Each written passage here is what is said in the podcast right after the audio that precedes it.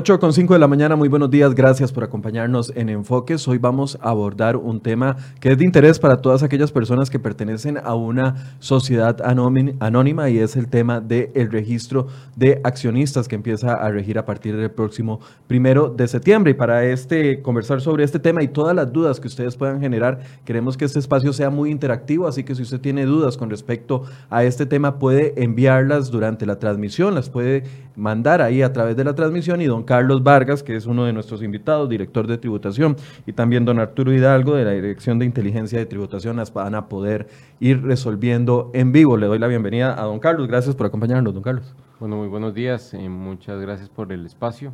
Eh, y un gusto de saludar a todos los que por, por, este medio nos están acompañando en este momento. Don Arturo, bienvenido, muchas gracias por acompañarnos. Buenos días, le agradezco la oportunidad. Definitivamente necesitamos estos espacios al estar tan cerca del inicio de estas declaraciones. Bien, vamos a ver una nota de contexto que hemos preparado para ustedes para luego ahondar en esta conversación que hemos propuesto para el día de hoy.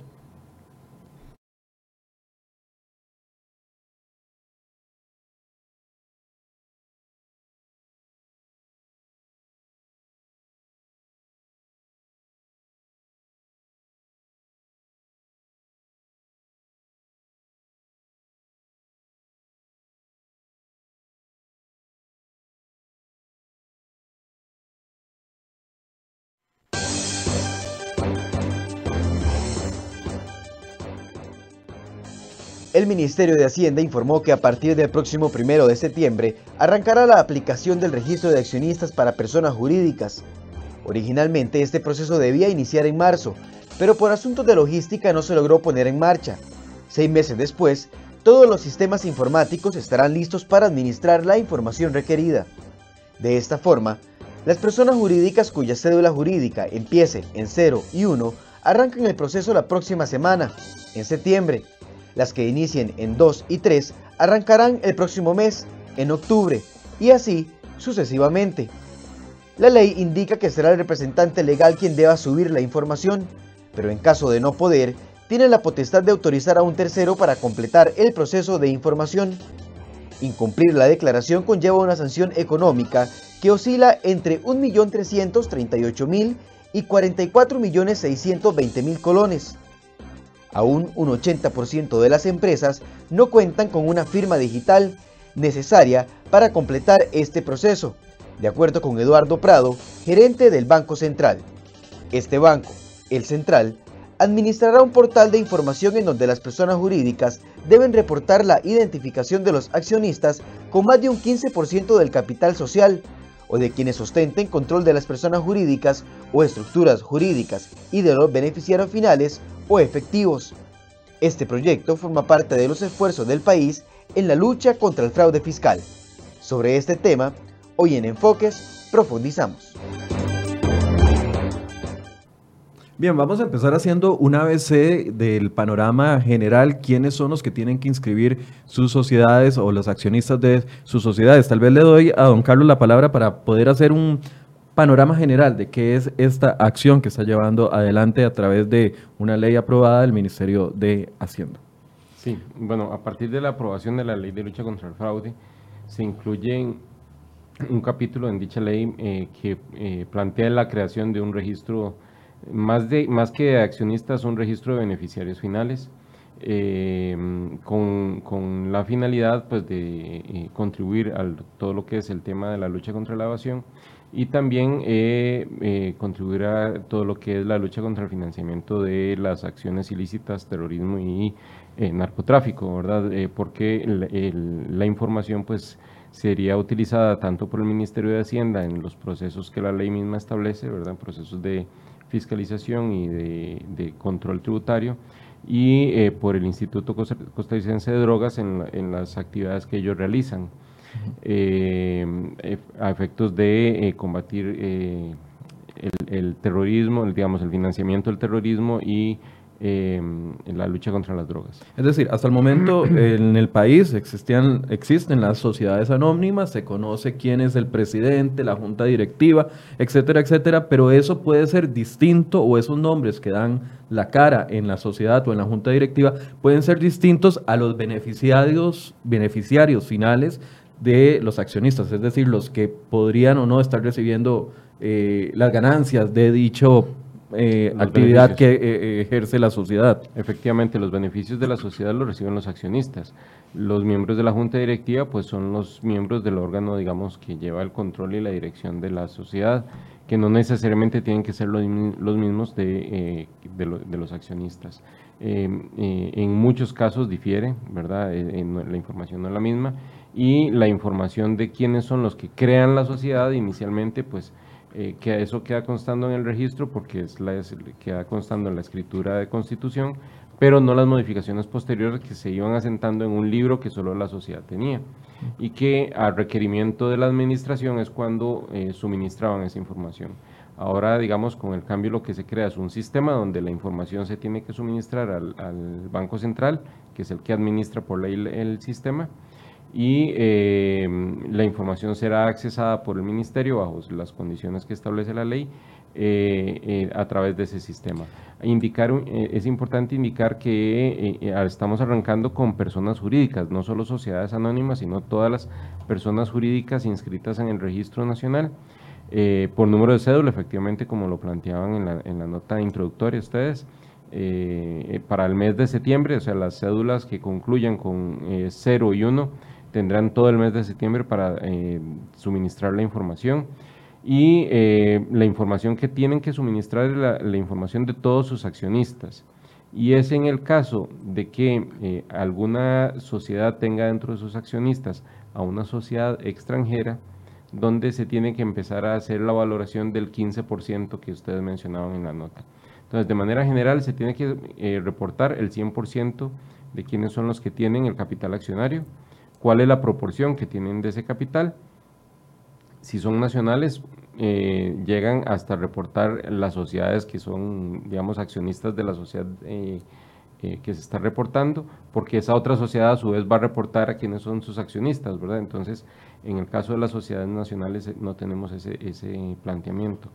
En el caso de que el accionista sea una sociedad extranjera, pues ahí sí este, se requiere eh, contar con la información de quién es el beneficiario final, no el accionista, no es el, no el titular legal de la acción, sino quién es el eh, que se beneficia finalmente de, de los recursos que eh, se están invirtiendo en, la sociedad. Yo, yo sé que usted se me adelantó, pero sí, ahí bastante. Sí, ya me, ya me echó todo el panorama, pero es que yo quiero detenerme un, un poquito, don Carlos, en, en ¿Por qué nace esta necesidad? ¿Qué era lo que estaba sucediendo? ¿Cuál era el panorama para que todos eh, entendamos por qué se aprueba esta ley? Esta ley se aprueba, eh, como lo conversaba con don Arturo hace unos minutos, en el marco de las leyes que se están aprobando para el, ingreso del país a la OCDE. Pero ¿qué era lo que estaba pasando? ¿Por qué se marca esto dentro de la lucha contra el narcotráfico, dentro de la lucha contra el terrorismo? ¿Qué es lo que estaba sucediendo que era necesario aprobar esta ley y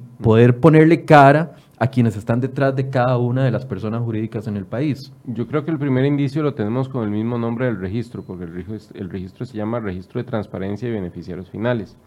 Eh, y precisamente, digamos, es, todo esto surge a raíz de un tema de transparencia, eh, transparencia fiscal del país. En realidad, eh, las, las, sociedades se tienden a utilizar en algunos casos por personas eh, de, con fines no, no procedentes, digamos, para no utilizar un calificativo muy fuerte. Yo le voy a poner el calificativo, con fines oscuros. Eh, digamos, con fines oscuros es, más apropiado. Eh, con, con, fines oscuros, ¿por qué? Porque se empiezan a hacer entramados, o sea, relaciones entre diferentes sociedades para hacer perder la pista de los del dinero, ¿verdad? de, la, de dudosa procedencia y, eh, o que proviene de situaciones donde se ha tratado de evadir el, el, pago de impuestos, no solo en Costa Rica, sino a nivel internacional, y eh, se utiliza, digamos, ese tipo de estructuras para poder esconder esos dineros y evadir eh, responsabilidades. A nivel de derecho global, ¿verdad? A, nivel de derecho comparado, Costa Rica tenía esa particularidad que permitía que se escondieran los accionistas o es algo que es un problema global y que eh, nosotros estamos dando un paso adelante o es que estábamos atrasados.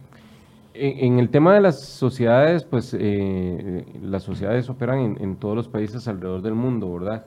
Lo que pasa es que acá en Costa Rica eh, teníamos eh, una particularidad que nos caracterizaba más allá de lo que normalmente se utiliza en, alrededor del mundo y es que utilizamos las sociedades como vehículo para la tenencia de bienes, ¿verdad? Y en otros países, pues las sociedades tienen otras responsabilidades donde se requiere que para poder contar con una se realice o se ejecute alguna actividad económica.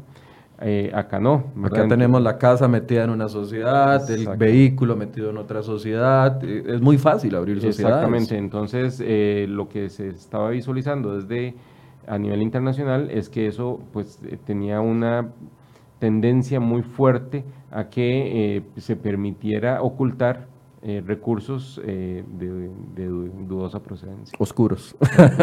es decir, Michael, eh, yo soy una persona que, no sé, quiero evadir impuestos.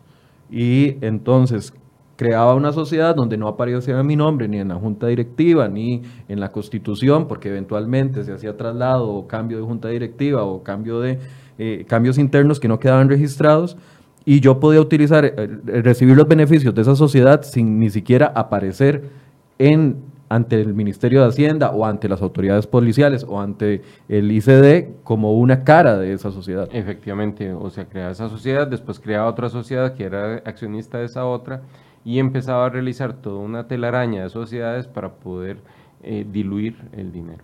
Ok. Ahora, con este cambio, con esta inscripción a la que están obligadas más de 360 mil personas jurídicas, con este cambio se viene a transparentar eso y quién va a tener la información. O sea, cómo, porque hay mucha gente que ya me está preguntando acá, entonces se desaparecieron las sociedades anónimas porque ya no van a ser anónimas. No, son anónimas, lo que pasa es que para efectos de responsabilidad fiscal, ¿verdad? Y responsabilidad en cuanto a situación, alguna situación ilícita, pues de esa, esa anonimicidad, o si, cabe el término, ¿verdad? Me no, me ponga a decir eso porque yo no podría jamás en la vida. Este, eh, o el carácter de anónimo este, se, se, respeta hasta ese límite, ¿verdad? O sea, eh, la administración tiene, es, va a tener acceso a esa información, eh, la cual, igual para efectos de la administración, tiene que tener un manejo de confidencialidad y así lo exige la ley. Este, de manera que eh, los, los, registros van a estar resguardados en el sistema que tiene el Banco Central eh, y las únicas personas bajo unas condiciones bastante rigurosas que pueden tener acceso a esa información serían algunos funcionarios, no, no cualquier funcionario, son funcionarios eh, previamente seleccionados y que pasan por un proceso de, eh, a lo interno de la administración, igual del ICD, que son los que van a tener acceso para los procesos de control tributario que nosotros realizamos o para los procesos que realiza el ICD. Ok, ahora sí, vamos desgranando. ¿Quiénes tienen que inscribirse y hasta cuándo tienen plazo para este asunto de eh, revelar quiénes son los accionistas de cada una de las personas jurídicas? Don Arturo. Okay. En esta primera etapa, los que tienen que inscribirse, como dijo Juan Carlos, eran las personas jurídicas que se encuentran con el plazo social vigente en el registro nacional. Dentro de esas tenemos a las sociedades anónimas, que lo deben hacer a través de su presidente, las sociedades de responsabilidad limitada, a través del gerente o el subgerente, las sociedades en nombre colectivo, a través del administrador, sociedades en comandita, a través del gerente, sucursales de sociedades extranjeras, a través del apoderado generalísimo, empresas individuales de responsabilidad limitada, a través del gerente, y tenemos las sociedades civiles a través del administrador o gerente. Y digo gerente porque también están ahí las sociedades profesionales. Ok, todos ellos tienen que inscribirse en ese, en ese entendido de que para septiembre del 2001, el último, las que terminen en 0 o 2001, eh, no, perdón, 2019, las que terminen en 0 y en, en, 1 tendrán que tener ya el registro inscrito. ¿Cómo se hace ese, ese procedimiento? Ok, el representante legal, o bueno, cualquiera de los que te dije la lista que acabo de citar, debe ingresar a la plataforma del Banco Central, que se llama Central Directo. En Central Directo, mediante el dispositivo de firma digital, con el medio del cual acredita que es la persona, sin lugar a dudas, eh, ingresa y, ¿cómo se llama?, digita la cédula de la persona jurídica que él va a inscribir. Lo primero que hace es dar algunos datos identificativos de estas, por ejemplo, localización, un correo electrónico, eh, señala un, ese correo electrónico para recibir notificaciones. A continuación debe dar un detalle del capital social de esa persona jurídica, indicando el valor de las acciones y el total de acciones. Y a continuación bueno, eso sería ya la declaración, continúa indicando cada, en cada uno de los socios cómo está distribuido ese capital social. Ok, ahí viene el, el, primer, el primer problemilla que se ha señalado y es el hecho, no sé si es problemilla o problemón, el hecho de que muchos de los que tienen que inscribirse no tienen firma digital. Vamos a ver, el, el, en días pasados don Eduardo Prado nos, nos eh, comentaba que hay alrededor de un 20% de los representantes legales que tienen, ya tienen firma digital. Eh, mm, desconozco el número de cédula asociado, ¿verdad? El número de cédula jurídica que pueda asociarse esa representación legal. Pero si tomamos en cuenta el proceso que estamos llevando, en realidad eh, nos va a llevar a un proceso de alrededor de cinco meses, ¿verdad? Para completar el 100% de las personas jurídicas que están obligadas a declarar, lo cual significa que son grupos de 20%, ¿verdad? Entonces, bueno, si tenemos un 20% con firma digital, yo eh, esperaría que buena parte de los que arrancan con, con, el suministro de información son los que ya tengan esa firma digital, eh, que eh, les va a servir para o va a ser necesaria para que puedan accesar al sistema y suministrar la información. si el Banco Central tiene una red bastante importante con las entidades financieras, ellos han venido trabajando de manera eh, sostenida con las entidades financieras para que se amplíe la, eh, la cantidad de recintos donde se puede em, eh, solicitar y hacer el trámite para obtener la firma digital, así como las tarjetas que son necesarias, porque es, un, es una tarjeta chip, ¿verdad? La que, la, que, la que da la firma digital. el suministro de esas tarjetas también lo da el Banco Central y entonces pues ellos han venido em, teniendo el stock necesario para poder cubrir esa demanda que eh, sin lugar a dudas van a tener que cubrir en estos meses. Ya nos están llegando preguntas y vamos a ir a las evacuando para que no se nos vayan perdiendo. Dice Elisa Roma, Eisa Roma, perdón, las personas que tienen la casa a nombre de una sociedad, por supuesto, inactiva, deben de hacer el registro de accionistas. El 100% de las personas jurídicas tienen que hacer, eh, llenar esa información, un poco por lo que hablábamos, ¿verdad? Eh, independientemente, y aquí es indiferente si realizan o no actividad, el, o si la sociedad está activa o inactiva. El único, lo único que tiene que, lo único necesario para que sepan que tiene que presentar la, la, información del registro es que exista la sociedad. Si existe, ya sea que sea una sociedad de mera tenencia, que no o una sociedad que no realice ninguna actividad, o una sociedad que en algún momento yo creé y la tengo ahí, pero no la, no la, no la utilizo para nada, esa eh, información tiene que suministrarse. Ok, ahí está la respuesta. El proceso de firma digital es, un proceso, no sé si lo conocen, es un proceso rápido, es un proceso lento, es un proceso caro, es un proceso barato. En realidad, em, el, proceso es rápido. Lo que el, tema a veces es eh, porque se tiene que solicitar a las a los bancos, ¿verdad? los bancos eh, públicos o privados que, emiten firma, que están autorizados por el Banco Central para emitir firma digital, eh, uno hace la solicitud y ellos le dan una cita, le programan una cita. El tema puede ser con la programación de las citas, ¿verdad? Porque a veces los, eh, las entidades financieras pues tienen listas de espera. Entonces sí es importante que se vaya realizando desde ya.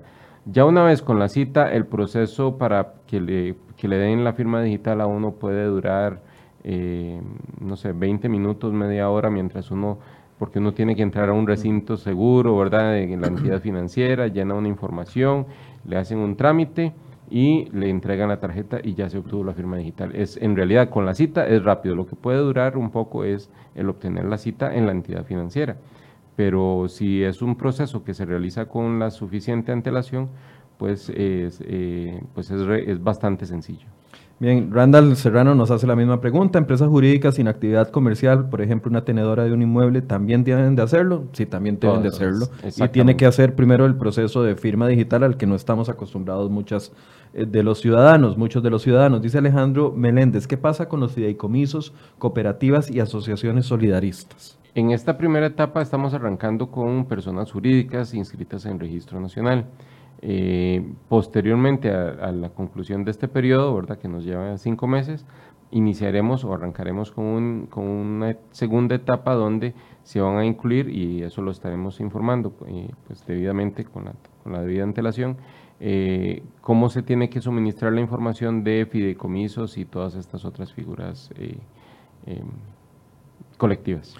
¿Esto involucra algún tipo de pago de impuesto? O, de o sea, hacer el registro y registrar a las a los accionistas, ¿requiere algún pago de algo?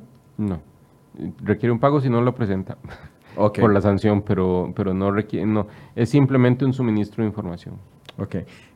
Ahora sí, hablemos de las sanciones. Vemos que hay una calendarización. Eh, estamos hablando de que las sociedades o las personas jurídicas que terminen en 0 y 1 tienen que inscribirse en septiembre, en 2 y 3 en octubre, en 4 y 5 en noviembre, 6 y 7 en diciembre, 8 y 9 en enero. ¿Qué pasa si yo soy del primer grupo de 0 y 1 que termina mi, la sociedad en la que yo represento, eh, termina en estas cifras y no me inscribo en septiembre?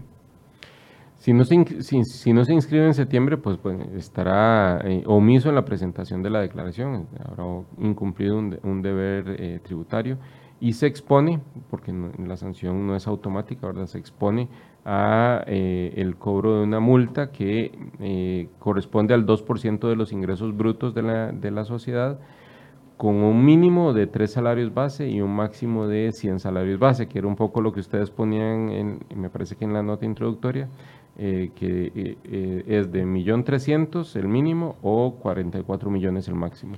Pero en realidad es el 2% y el 2% de los ingresos que oscile entre esos dos rangos. Y si es una sociedad tenedora, adelante, perdón, termine la idea. Me gustaría agregar dos cositas. Una que si bien se inicia en septiembre el proceso de declaración, cualquier otra persona jurídica con una, un número de, digamos, diferente a los que inician en septiembre, podría adelantar su declaración, realizarla anticipadamente. Ah, okay. Esto es recomendable sobre todo a las personas jurídicas que tienen estructuras muy grandes o tienen una cantidad de socios importante. Además, sobre el tema de la sanción, es importante agregar que también hay una sanción impropia, la cual eh, los que se mantengan en el incumplimiento, el Registro Nacional va a estar impedido de emitir certificaciones de personería o inscribir documentos a favor.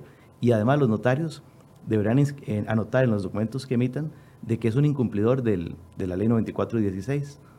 Ok, entonces el castigo viene por ambas vías, la sanción económica y también la imposibilidad de poder realizar prácticamente trámites que uno requiere cada vez que va a actualizar o hacer algún trámite a través de la sociedad.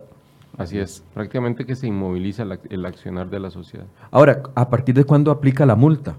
Es decir, los que se mm. tenían que escribir en, en septiembre y el, primero de octubre ya podría estar expuesto a una multa. Eh, está expuesto a una multa, eh, si requiere un procedimiento formal, ¿verdad? Porque es un proceso sancionatorio y hay que dar el debido proceso. Entonces, eh, la administración tributaria pues tomará las, las, eh, la información que le suministre el Banco Central respecto a quienes están omisos en la presentación de la, de la información y este, se estarán gestionando, se estarán notificando el eh, incumplimiento en que se ha dado y la, y la posible sanción que se, en que se incurrió. Dice Johan Camacho, ¿cuándo estará disponible la declaración y desde qué página web se va a cargar?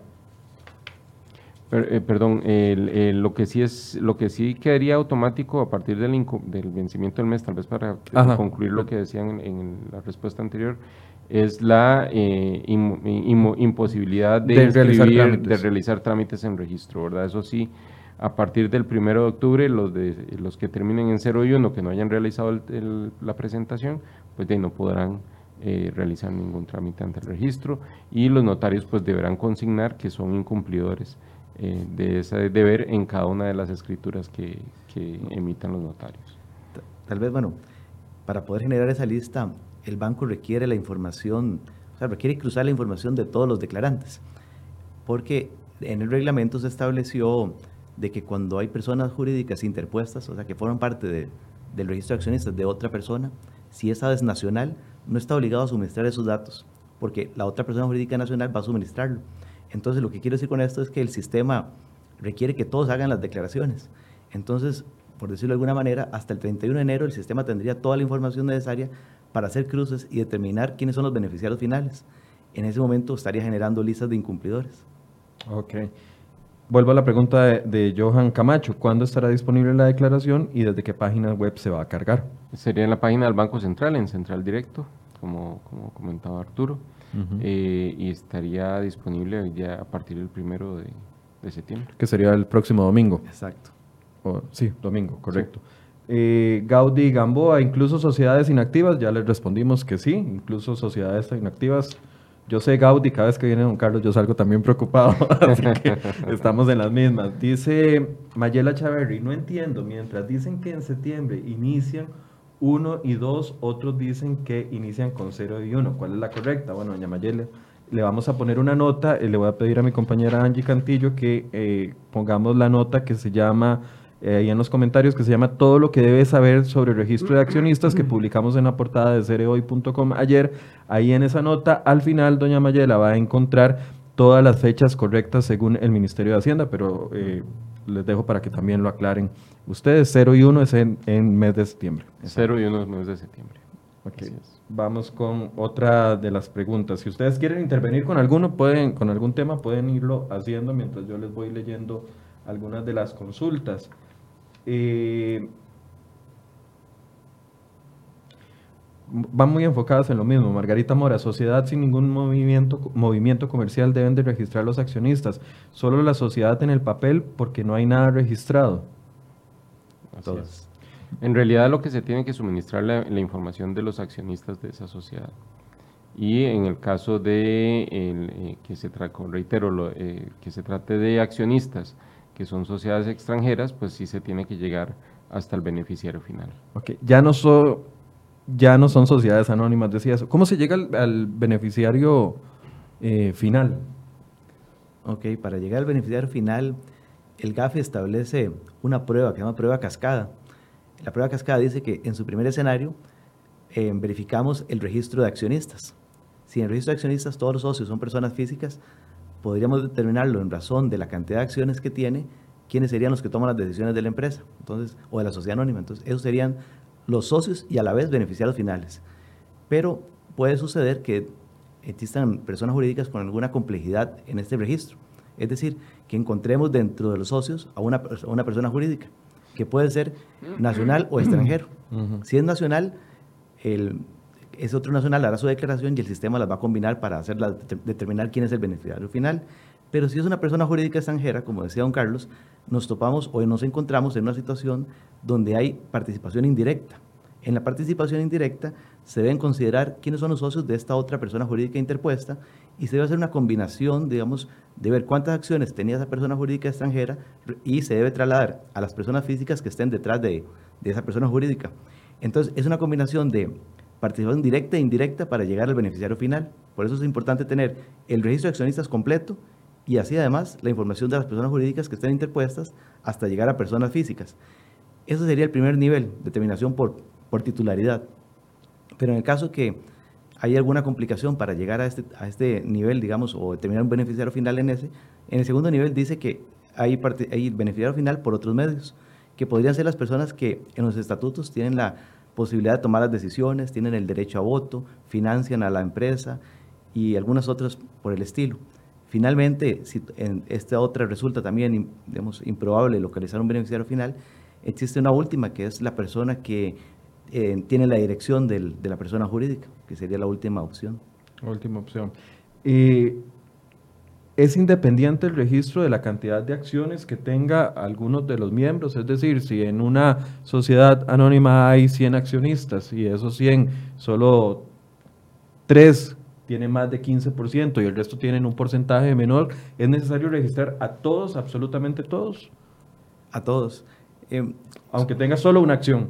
Sí, aunque, aunque sean 100 socios, cada uno con una acción, es necesario incluirlos a todos, porque ese entra dentro del ejemplo que te decía como uno no podría determinar quién es el que toma las decisiones, porque todos tienen apenas uno, tendríamos que pasar a otro nivel, ver si por otros medios ah, ubicamos a alguno de esos como el que realmente es el que se beneficia, la persona jurídica. Si a la hora de, a ver, voy a pensar mal, no sé, alguien dice, bueno, me la voy a jugar y voy a meter, como son mis datos y no lo, no lo pueden ir a verificar o, o, en este momento está empezando y el, todo el asunto, voy a meterme que soy yo todo el 100% del accionista, aunque no, no, no lo soy o, tengo a alguien oculto. ¿A qué me arriesgo en esos casos? Bueno, por supuesto. eso es eh, fraude. Sí, eso es fraude. Y en el momento que se le haga, se le requiere la información para verificar lo, lo indicado, se, se, va a ver implicado en, en, procedimientos tributarios y si es necesario inclusive denuncias penales, ¿verdad? Recordemos que es una declaración, las declaraciones son es una declaración juradas, ¿verdad? Entonces... Ok, es mejor no jugársela. Dice Johan Camacho otra vez, debe registrarse a todos los miembros de la Junta en este registro, aunque no sean estos accionistas. No importa las preguntas, vamos a recibirlas todas y las vamos contestando. Sí, claro. Eh, sí, con, el tema de los miembros de la Junta, eh, esa información se obtiene directamente del registro, entonces no sería necesario que la suministre. Ok. Marco Vargas sí les dice, buenos días, consulta, asociaciones solidaristas deben de presentar la información indicada en el artículo 6 referente a las organizaciones sin fines de lucro. Sí, pero cuando en esta primera versión no, porque esta entra solamente las personas jurídicas em, señaladas en el artículo primero de la resolución.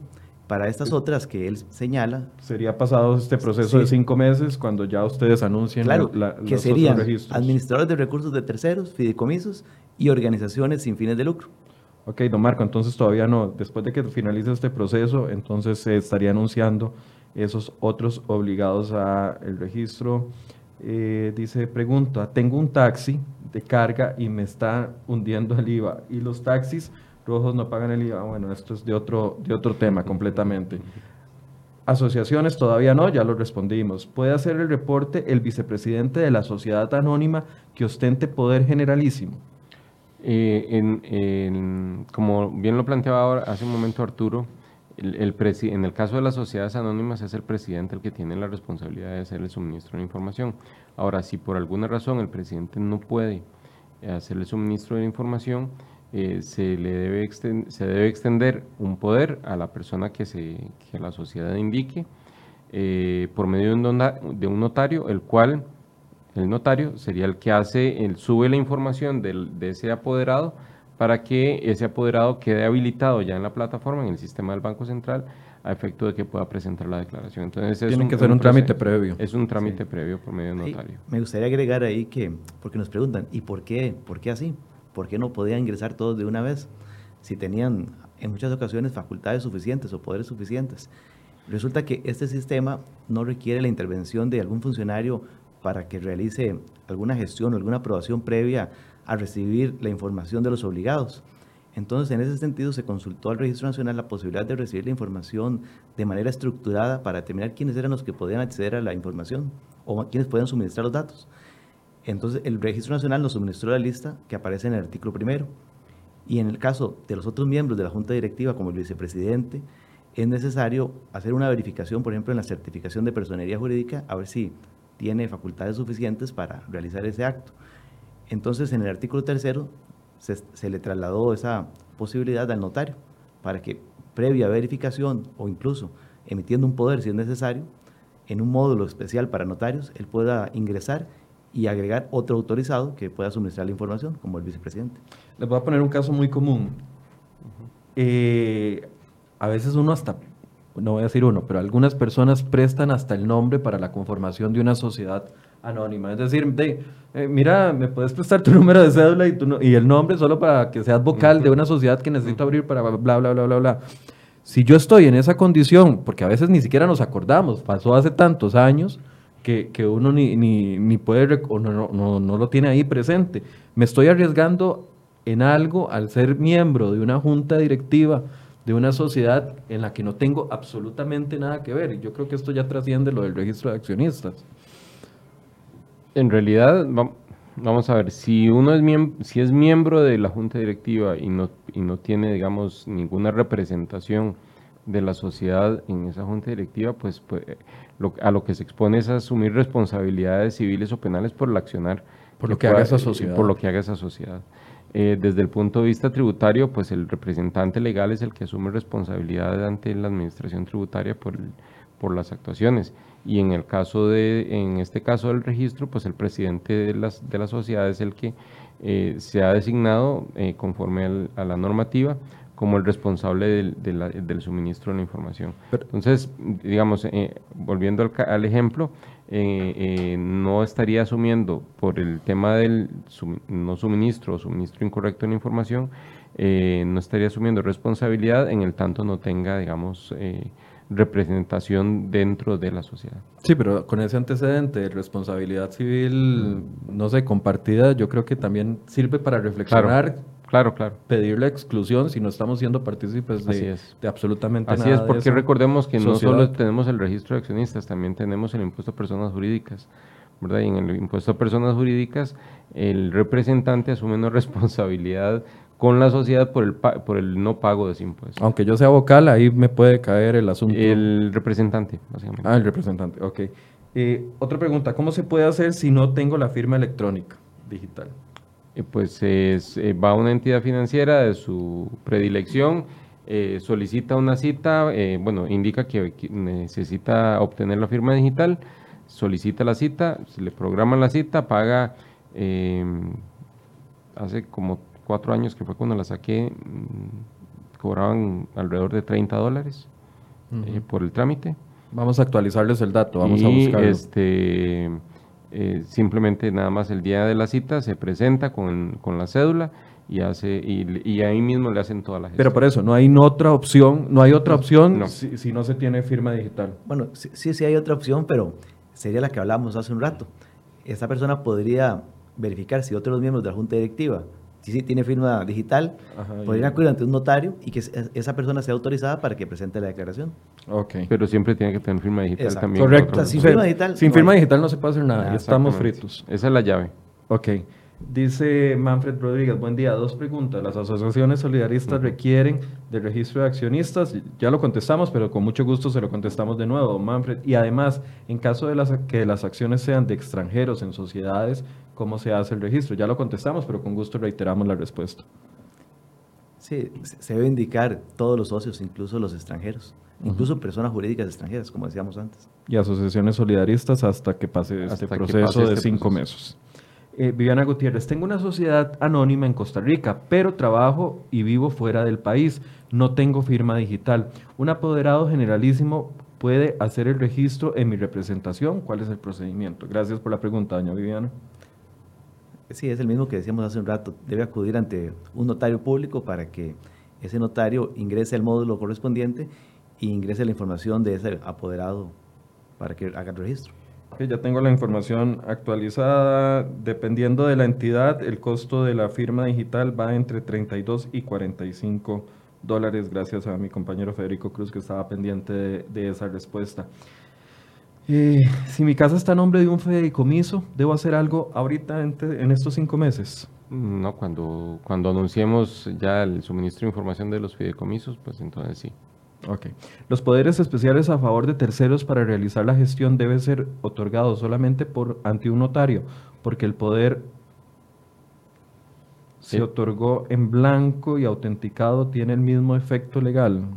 El único que está en capacidad de subir la información de los eh, eh, representantes legales para diferentes de, de, de los que establece la normativa para presentar eh, la información, se trata de sociedades anónimas, el, el presidente de la, socie- de la sociedad eh, es, el nota- es un notario público.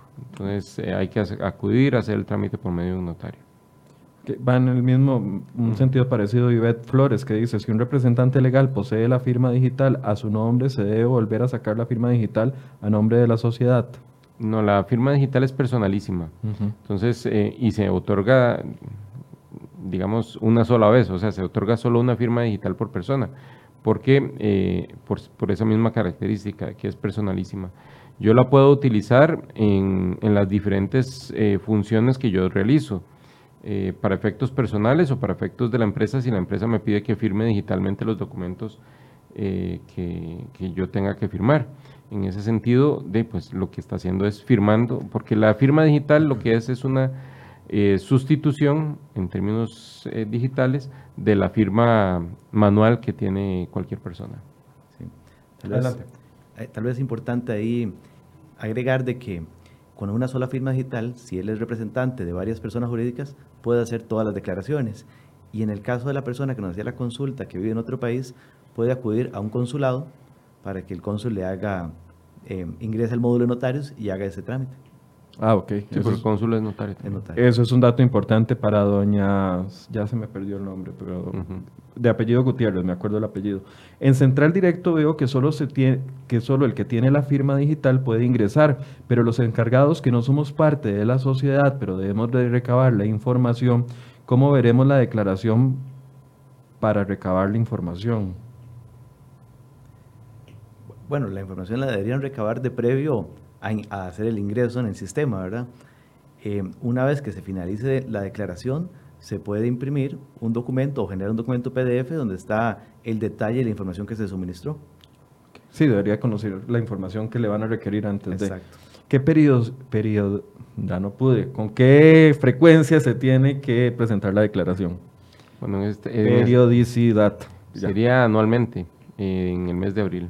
El mes de abril. Es decir, este registro eh, por cinco meses, digamos el inicial, se da en estos meses, pero en abril deberíamos de hacer la actualización de nuevo. Así es. Sí, Me gustaría agregar en ese punto que, porque nos dicen siempre, otra vez hay que llenar toda la información.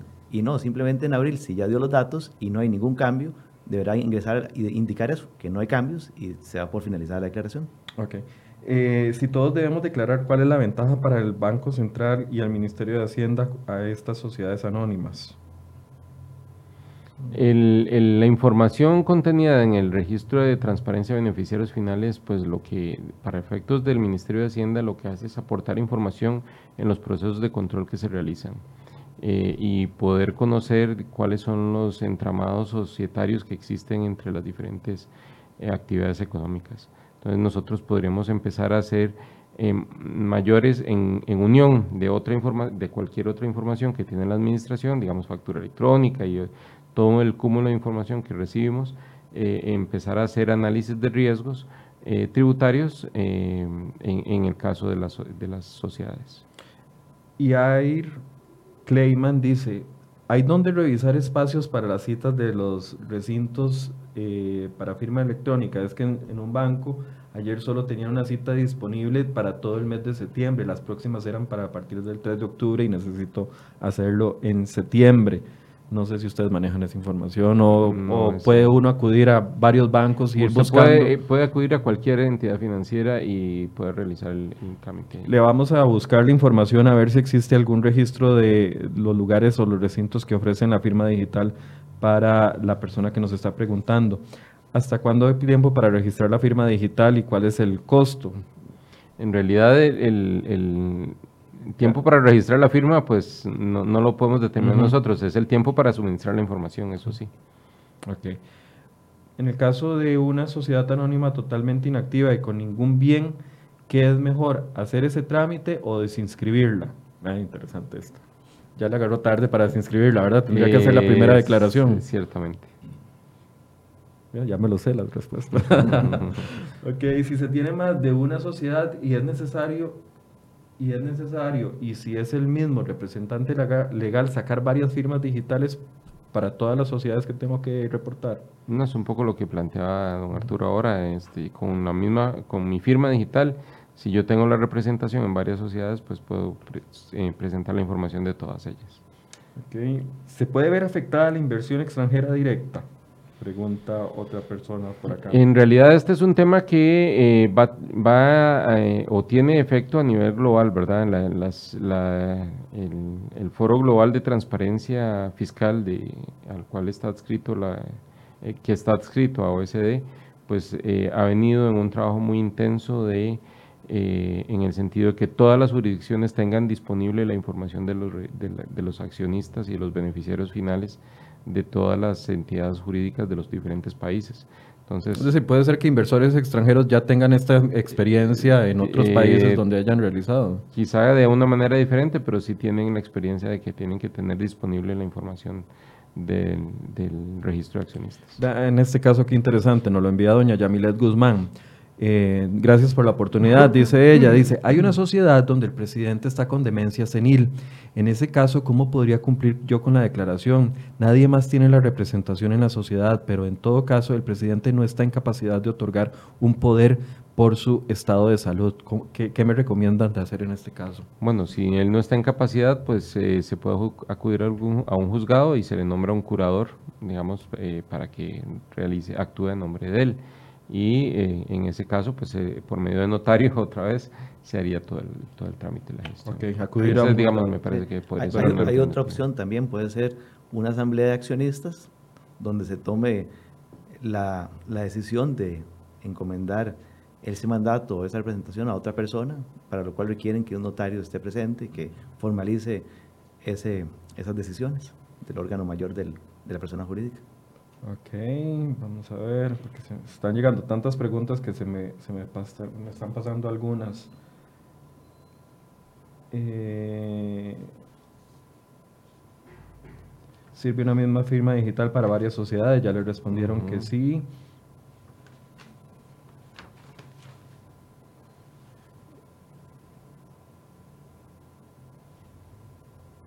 Sí, don William, bueno, le voy a hacer la pregunta a don Carlos, pero igual para cumplirle a, don William que me está insistiendo que por favor le pregunte. Es de otro tema, dice, por favor respondan a mi consulta. Es muy sencilla, pero me está hundiendo el IVA como taxi de carga y porque el taxi rojo no pagan el IVA. ¿Cuál es la diferencia que yo pago los impuestos correspondientes, incluyendo los municipales? En el caso de los taxis eh, y, y en el IVA específicamente, para aclarar que el, el tema del que, al que me refiero, eh, la exoneración está para lo- el servicio de taxi, modalidad taxi, eh, siempre y cuando se, eh, se tenga tarifa regulada por ARECEP. Es, digamos, esa es la condición que, que exige la ley para poder gozar de la Sí, eso lo estableció el, el Lo esta- legislador. Lo establece la ley. Es lo establece la ley. es. Dice Mario, ahí está la respuesta, don, don William Flores, es, un, es algo que incluyó la exoneración eh, dentro de la ley los diputados y, y así fue como quedó eventualmente. Dice, ¿se debe presentar algún libro, ya sea de registro de accionistas, en PDF o en físico para esta declaración? Bueno, no se debe presentar, pero todos los, los obligados deberían estar actualizando los libros, registrando la información y obviamente que estén debidamente firmados, por si se lo solicita la Administración Tributaria para verificar. Ok, buenos días, ya lo explicamos, pero con gusto se lo explicamos de nuevo, doña Natalia. ¿Cuál es el, la finalidad de este registro? ¿Qué es lo que buscan ustedes detrás de esto? transparencia fiscal y que el país pueda tener acceso a, a información relevante de los entramados societarios para efectos de eh, control eh, fiscal, no solo a nivel nacional, sino poder responder a requerimientos internacionales de información. Dice don José Cordero, en el caso de que la representación sea ejercida conjuntamente por el presidente y el tesorero de la sociedad, ¿deben de hacer el trámite los dos o solamente uno? Solo uno, el presidente. Solamente uno, entonces, don José, el presidente.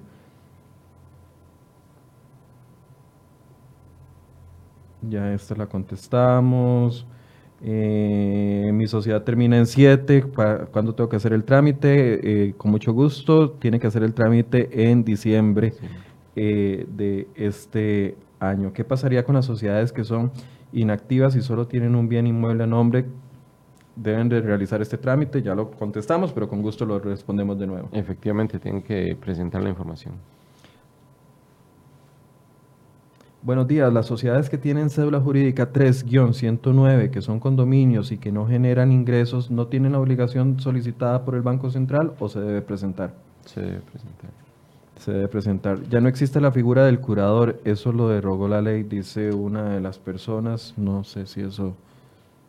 Bueno, en- en- si, si no pudiera por esa vía, pues un- lo que Siempre al Arturo puede al juz- acudir al, al- a, la, a la asamblea de accionistas. Dice Adrián Peralta, ¿por qué no se puede hacer personalmente el registro? ¿No pudieron dar la opción de actualizar esos datos sin incurrir en el gasto de hacer la firma digital?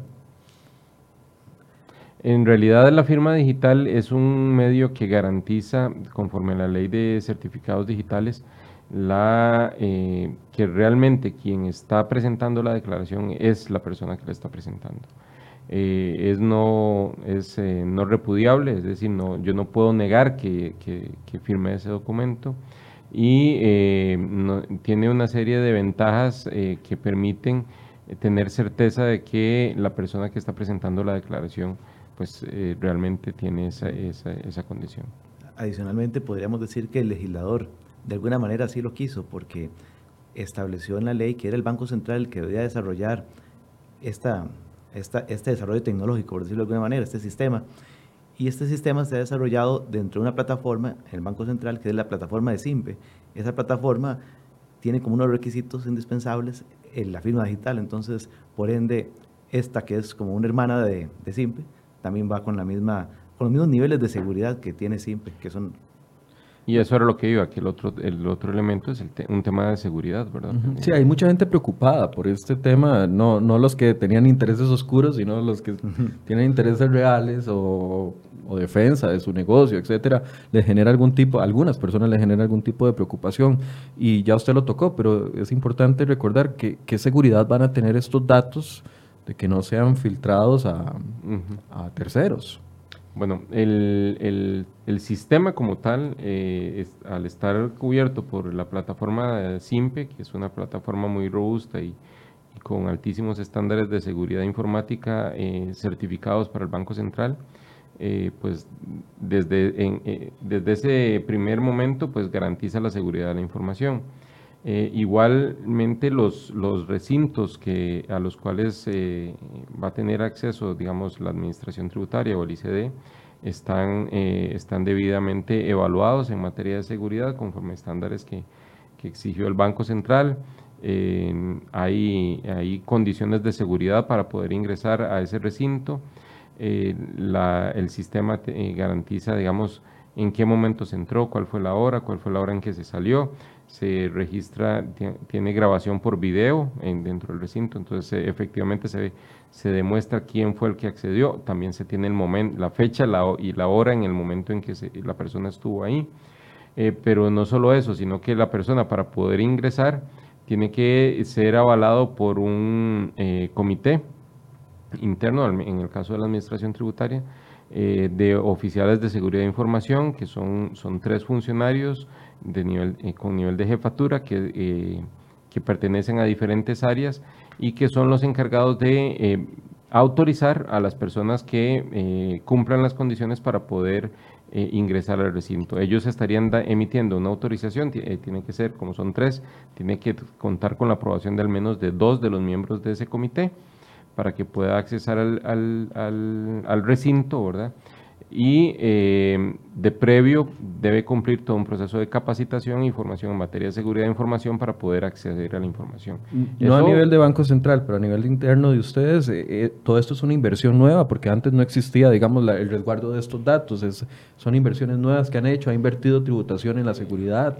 se ha invertido en la seguridad de, de los recintos y para el, para el manejo de esta información.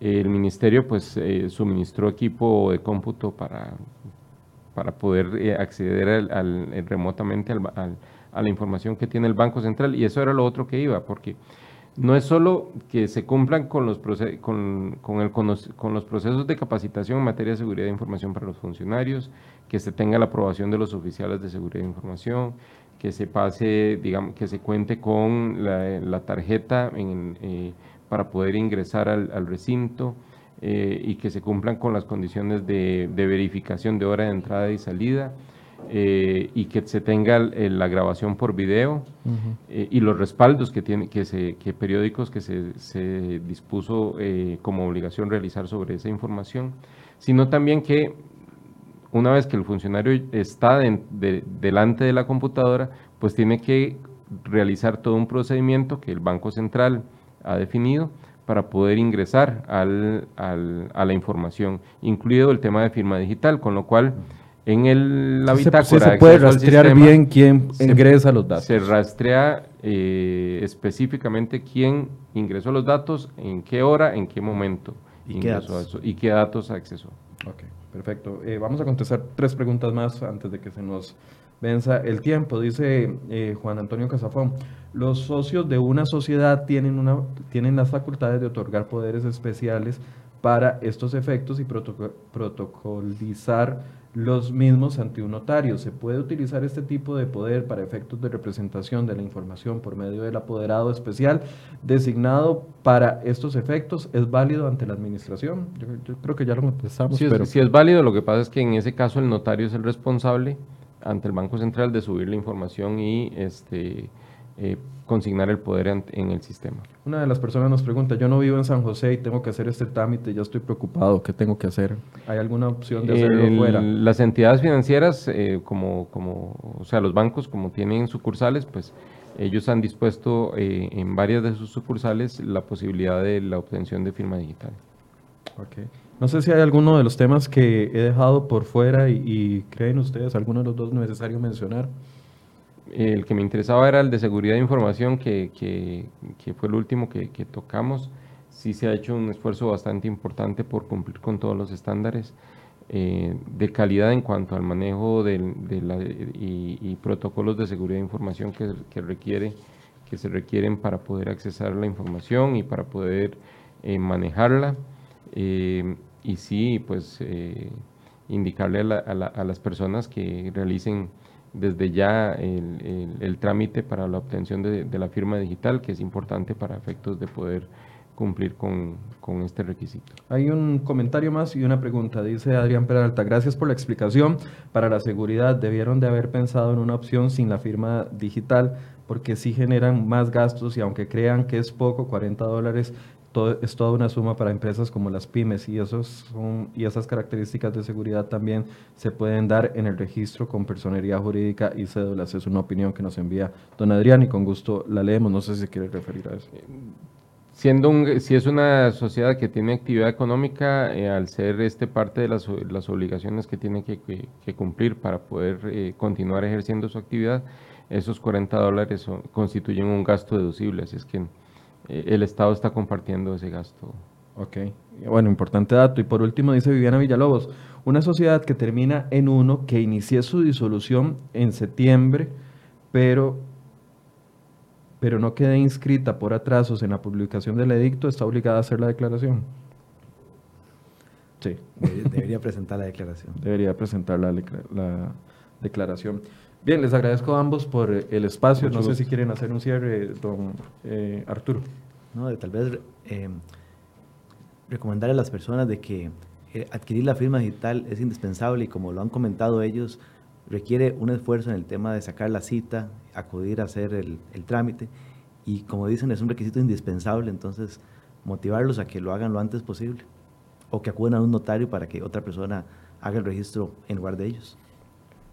Don Carlos. Eh, bueno, reiterar el tema de la firma digital, que es, digamos, la llave de acceso para poder eh, suministrar la información y sin la cual no van a poder cumplir con ese deber. Eh, tener al día el registro que, que, de por sí tienen que llevar, ¿verdad? Cada sociedad debería llevar al día ese registro de sus accionistas y tener eso a mano para poder completar la información requerida en el, en el sistema. ¿Cómo va el IVA? Aquí viene el gol. no, en el, eh, eh, em, digamos, eh, yo podría expresar positivamente que ha sido un proceso bastante exitoso, si se quiere denominar de alguna manera. Em, recibimos al 19 de, de agosto pasado, teníamos un total de 360 mil declaraciones ya presentadas. Eh, para un solo mes en el IVA, eh, contando incluso con la posibilidad de algunos de eh, el periodo extendido que tenían los servicios para presentar esa declaración hasta septiembre, pues entonces significa un, muy buen nivel de cumplimiento, alrededor del 80% de las, de las declaraciones que se, se esperaba recibir fueron recibidas. Y eh, a nivel de recaudación, pues eh, la, señora ministra en días pasados dio conferencia de prensa y e indicaba que esos 76 mil millones eh, en términos más accesibles han significado un incremento en la recaudación, por lo menos para este mes, de un 43%. Comparándolo con julio del año anterior. Comparándolo con julio del año pasado. Eh, lo cual es muy positivo también, ¿verdad? Porque eh, no solo era la expectativa de que todos cumplieran, sino que fueran cumpliendo adecuadamente. Eh, la administración ha hecho un esfuerzo muy importante y ahí, digamos, debo hacer un reconocimiento para todos los funcionarios de todos los niveles, porque de reconocer que el, el, trabajo de información y asistencia al contribuyente ha sido eh, tomado con mucha mística, con mucho compromiso y mucha responsabilidad por parte de todos los funcionarios, eh, desde las jefaturas hasta los, compañeros que tienen los, niveles de menor responsabilidad, se han dedicado a, atender a la gente, a ver cuáles son sus dudas, cuáles son sus preocupaciones y eh, pues tratar de ayudarles a solventar esas situaciones que, que han presentado en, en, las diferentes instancias en que se han presentado a la administración. ¿De qué es lo que más se ha quejado la gente, aparte de ya lo, las quejas anteriores a tener que presentar la declaración, etcétera, etcétera? ¿Hay algunas oportunidades de mejora para la Dirección de Tributación en, lo que, en esta primera experiencia de recibir la declaración el 15 de agosto? Así como queja en el proceso de presentación de la declaración, pues yo no he, no he recibido. Eh, sobre todo lo que, lo que, ha, lo que este proceso eh, ha significado un proceso de, formación de, las personas para que cumplan adecuadamente. Y mucho de, muchas de las personas que acudían a la administración lo que acudían era para informarse. Y pues eh, eh, ha sido un proceso bastante importante para la administración, sobre todo por el hecho de que ese de que ese trabajo intenso en información y asistencia pues nos ha venido dando buenos frutos. ¿Cómo funcionó el crédito fiscal? El crédito fiscal... ¿Cómo lo pues, pueden evaluar ustedes? Porque algunos decían, declaraciones un montón, pero solo, 70, solo 76 mil, entonces estamos perdonando un montón porque todavía pareciera que algunos no entienden el, lo que pasa es que, del crédito eh, fiscal. Exactamente, lo que pasa es que el crédito fiscal lo que busca es neutralizar el efecto del IVA eh, en, las, en los consumos intermedios de las cadenas productivas, de manera que tal que no se llevara impuestos que antes se llevaban a los, al costo de producción y inflaban los, los precios de los productos por, por temas impositivos.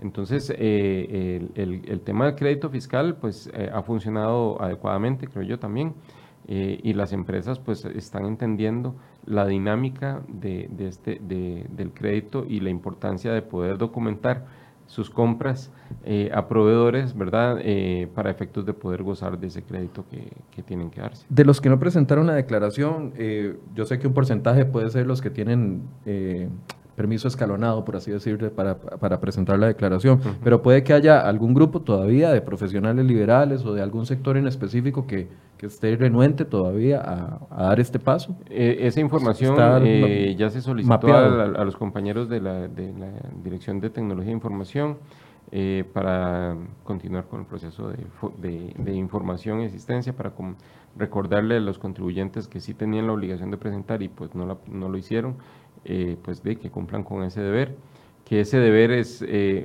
eh, algo que se debe cumplir aun cuando no se tenga actividad económica, ¿verdad? Cuando yo no realice ventas pues de bienes o de servicios, tengo la obligación de presentar la declaración del impuesto al valor agregado y eso es algo que estaríamos arrancando en, en, estos días para efectos de recordarle a todas esas personas que tienen el deber de presentar la declaración y que están en tiempo para hacerlo eh, aun cuando ya se les pasó el plazo, pero pues que lo hagan de, eh, eh, adecuadamente para este, para este primer proceso de declaración y que recordarles que lo hagan en tiempo para el mes de septiembre.